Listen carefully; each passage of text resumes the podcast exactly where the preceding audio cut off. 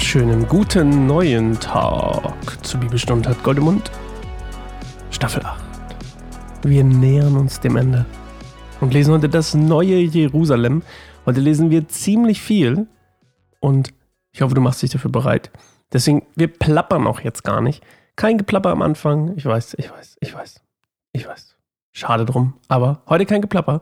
Wir haben wirklich viel Text. Wir haben ein ganzes Kapitel und dann auch noch fast ein halbes das neue Jerusalem. Also wir kommen langsam zur Klimax unseres uns, äh, Gottes Heilsplans. Ich glaube, so, so, nennt man das manchmal. Also der, Gottes Plan für die Menschheit.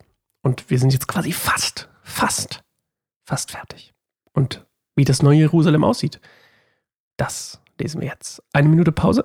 Beziehungsweise, ich sage immer Pause, aber ich meine eigentlich gar nicht Pause, weil Pause ist für mich irgendwie was ganz anderes. Pause ist für mich kein, ähm, Pause ist irgendwie für mich so ein luftleerer Raum, aber wir wollen ja gar nicht Pause machen, sondern wir wollen uns auf, auf den Heiligen Geist in uns konzentrieren, mit ihm in Kontakt treten und hoffentlich irgendwie es, ja, in Gottes Gnade stehen und hoffen, dass er uns irgendwie etwas offenbart zum heutigen, zur heutigen Episode.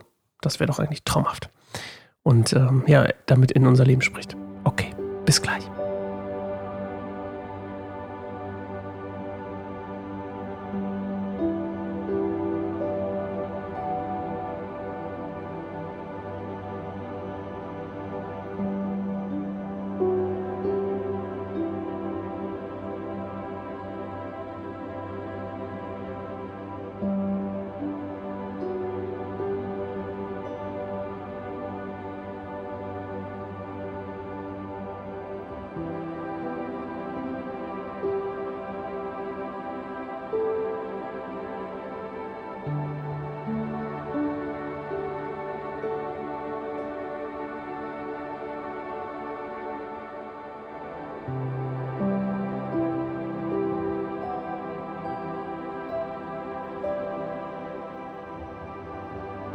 Dann sah ich einen neuen Himmel und eine neue Erde.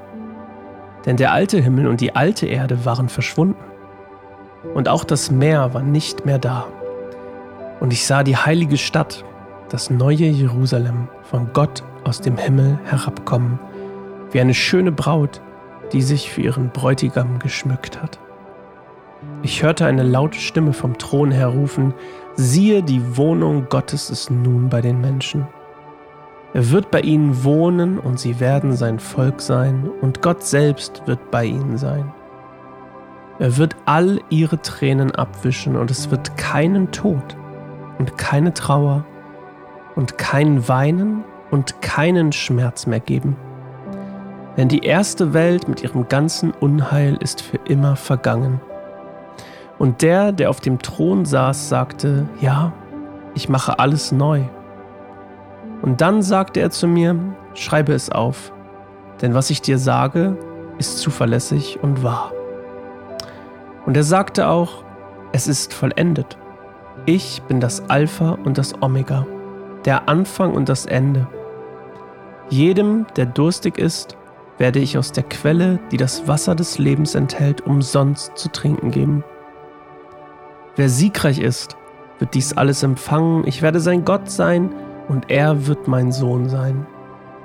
Doch die Feigen und Treulosen und diejenigen, die abscheuliche Taten tun und die Mörder und Unzüchtigen und die, die Zauberei betreiben, die Götzendiener und alle Lügner, sie erwartet der See, der mit Feuer und Schwefel brennt.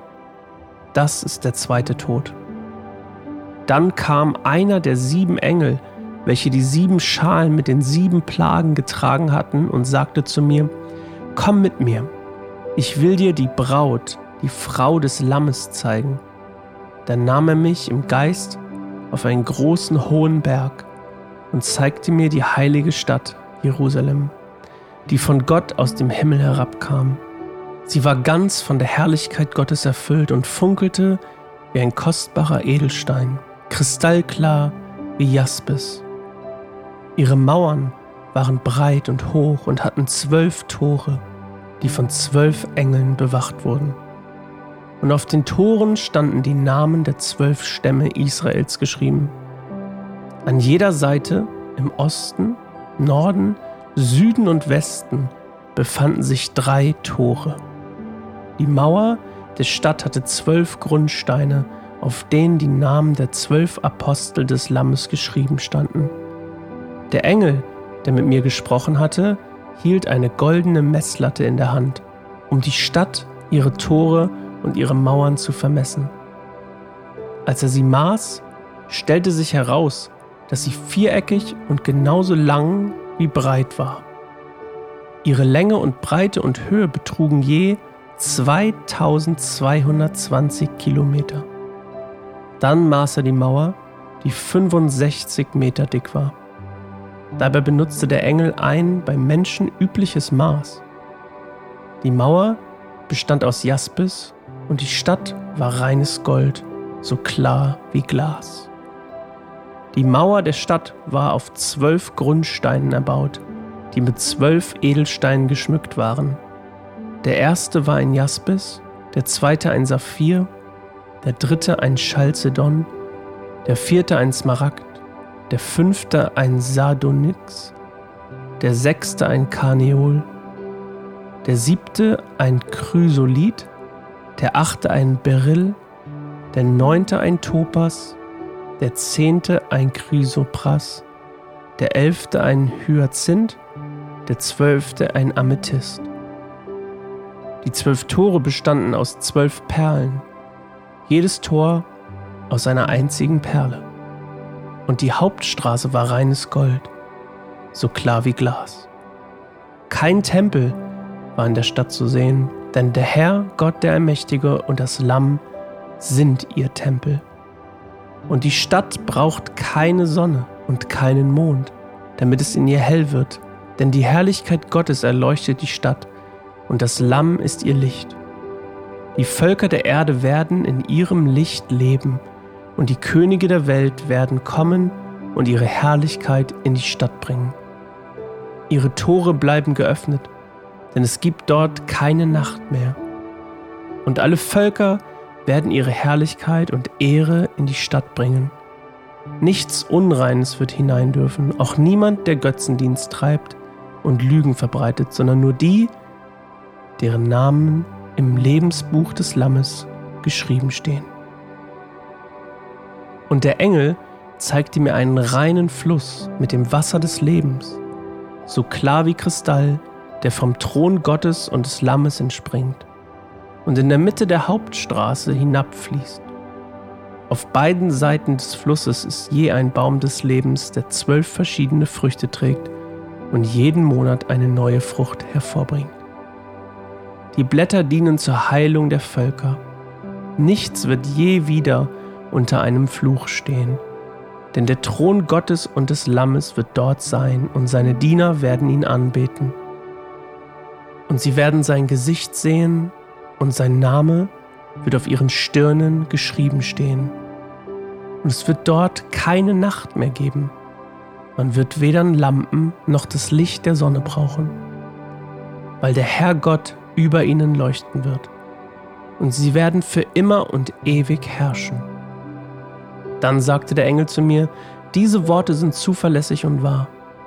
Der Herr Gott, der seinen Propheten mitteilt, was in der Zukunft liegt, hat seinen Engel geschickt, um seinen Dienern zu sagen, was bald geschehen muss. Alright, wow, das war, das war ein Text. Das war ein Text, das war ein Text. Wow. Wow. Also, sehr bildlich, ne? Also wieder sehr detailliert, wie immer, irgendwie. Also ich bin da immer noch von faszinierend, wie detailliert das hier alles so drin ist. Ich wünschte, ich könnte Hebräisch und könnte den Urtext lesen. Das, also, das finde ich halt manchmal so ein bisschen schade. Also ist jetzt nicht mega schlimm, aber ich finde es manchmal so ein bisschen schade, dass man nicht diesen, das, das, das Original sozusagen irgendwie entziffern kann. Also in, in welcher Form es auch immer noch e, existieren mag, ja. Aber dieses, dieses quasi, ah, also ich, ich, ja, einfach faszinierend. Ich bin so fasziniert davon. Ich stelle mir dann manchmal auch vor, wie man da so, also wie muss das sich für ihn angefühlt haben, so eine Vision oder so eine Prophezeiung zu bekommen und so irgendwie das aufzuschreiben und das ist einfach faszinierend. Also ich, ich bin baff darüber. Und hier sind so viele schöne Bilder drin über, über das neue Jerusalem, eben den neuen Himmel, die neue Erde. Es wird keine, keine, kein Tod, kein Leid mehr geben, keine Tränen. Ähm, und es sind so viele, es ist einfach das Gold ja in seiner Herrlichkeit, in seiner Heiligkeit, in seiner Reinheit. Es geht ja hier auch um Reinheit. Ähm, ist überall präsent und die Stadt, ich, es ist einfach, es sprengt meinen Verstand. Es sprengt meinen Verstand. Und ich denke mal, wenn wir uns ehrlich vorstellen, ich habe manchmal so, irgendwie, wenn ich unterwegs bei, bei Social Media unterwegs bin, manchmal kriege ich da irgendwelche Reels oder bei Shorts oder so, wenn, wenn man da so ein bisschen am Death scrollen ist, also man macht, irgendwann sich darin verliert, passiert mir auch manchmal. Und dann ähm, kommen manchmal so irgendwelche, weiß ich nicht, irgendein Quatsch mit Aliens oder so, die dann landen. Also hat jemand irgendwas gefotoshoppt oder, oder irgendwie mit AI erstellt, was auch immer. Und ich denke halt immer so, hey, wenn man sich mal vorstellen würde, was, wie das aussehen muss, wenn vom Himmel herab, so, so heißt es ja, vom Himmel herab kommt diese neue Stadt, das himmlische Jerusalem. Als quasi die ewige Wohnstätte, also die ewige, das ewige Zuhause für die, die eben erlöst sind, für die, die deren Namen eben im Buch des Lebens stehen. Und da ist das Wasser des Lebens, das fließt da lang und der Baum des Lebens, äh, also das Wasser des Lebens eben als Quelle von göttlichem Leben und eine fortwährende Gnade Gottes in, in, in Fülle, niemand wird mehr dursten, ist alles kostenlos. Der Baum des Lebens eben repräsentiert das ewige Leben und ähm, die ewige Verbindung mit Gott und alles strahlen, es braucht keine Sonne und keine. Es ist total Banane. Und ich erzähle das auch nur, weil ich denke, dass ich das sehen würde, selbst wenn es in einem Video wäre. Und ich würde denken, es ist totaler Quatsch. Das ist totaler Quatsch. Das ist doch totaler Quatsch. Die Hälfte meines Gehirns, oder na, wahrscheinlich das, mein ganzer Verstand sagt mir, dass es Quatsch ist. Und es geht mir öfter so und ich, ich kann dagegen auch nichts tun und das ist auch ehrlich. Manchmal denke ich, es ist Quatsch. Und das ist aber das, was eben die Herausforderung ist, finde ich, zumindest für mich im Glauben, zu akzeptieren, dass Dinge meinen Verstand sprengen und dass mein Verstand das nicht mag. Mein Gehirn ist bequem, mein Verstand ist limitiert, sehr limitiert. Und das hier sprengt mein Verstand und mein Verstand gefällt das nicht. Und was macht mein Verstand? Er sagt mir, das ist Quatsch. Und ich glaube, es geht vielen Christen so, wenn es um übernatürliche Sachen geht. Und ich habe irgendwann mal Gott gebeten, mir mit mir ein übernatürliches Leben zu führen. Ich habe ihn gebeten, übernatürlich in meinem Leben zu sein. Und seit ich ihm darum gebeten habe, passieren Dinge und ich sehe Dinge und ich nehme Dinge wahr, die ich vorher nicht wahrgenommen habe.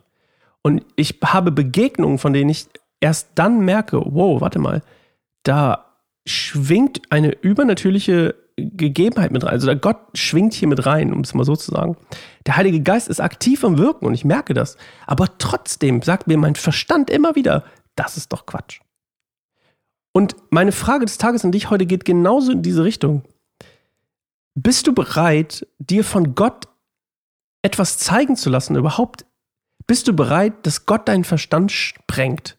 Nicht nur durch die Offenbarung, sondern auch im Alltag. Bist du dafür bereit? Willst du das?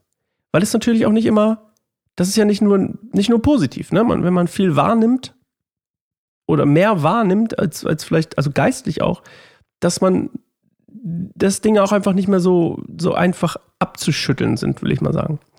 Und meine Frage an dich ist heute so ein bisschen, bist du bereit, dir von Gott deinen Verstand sprengen zu lassen? Dinge zeigen zu lassen, Sachen zeigen zu lassen, überhaupt etwas zeigen zu lassen, was deinen Verstand übersteigt?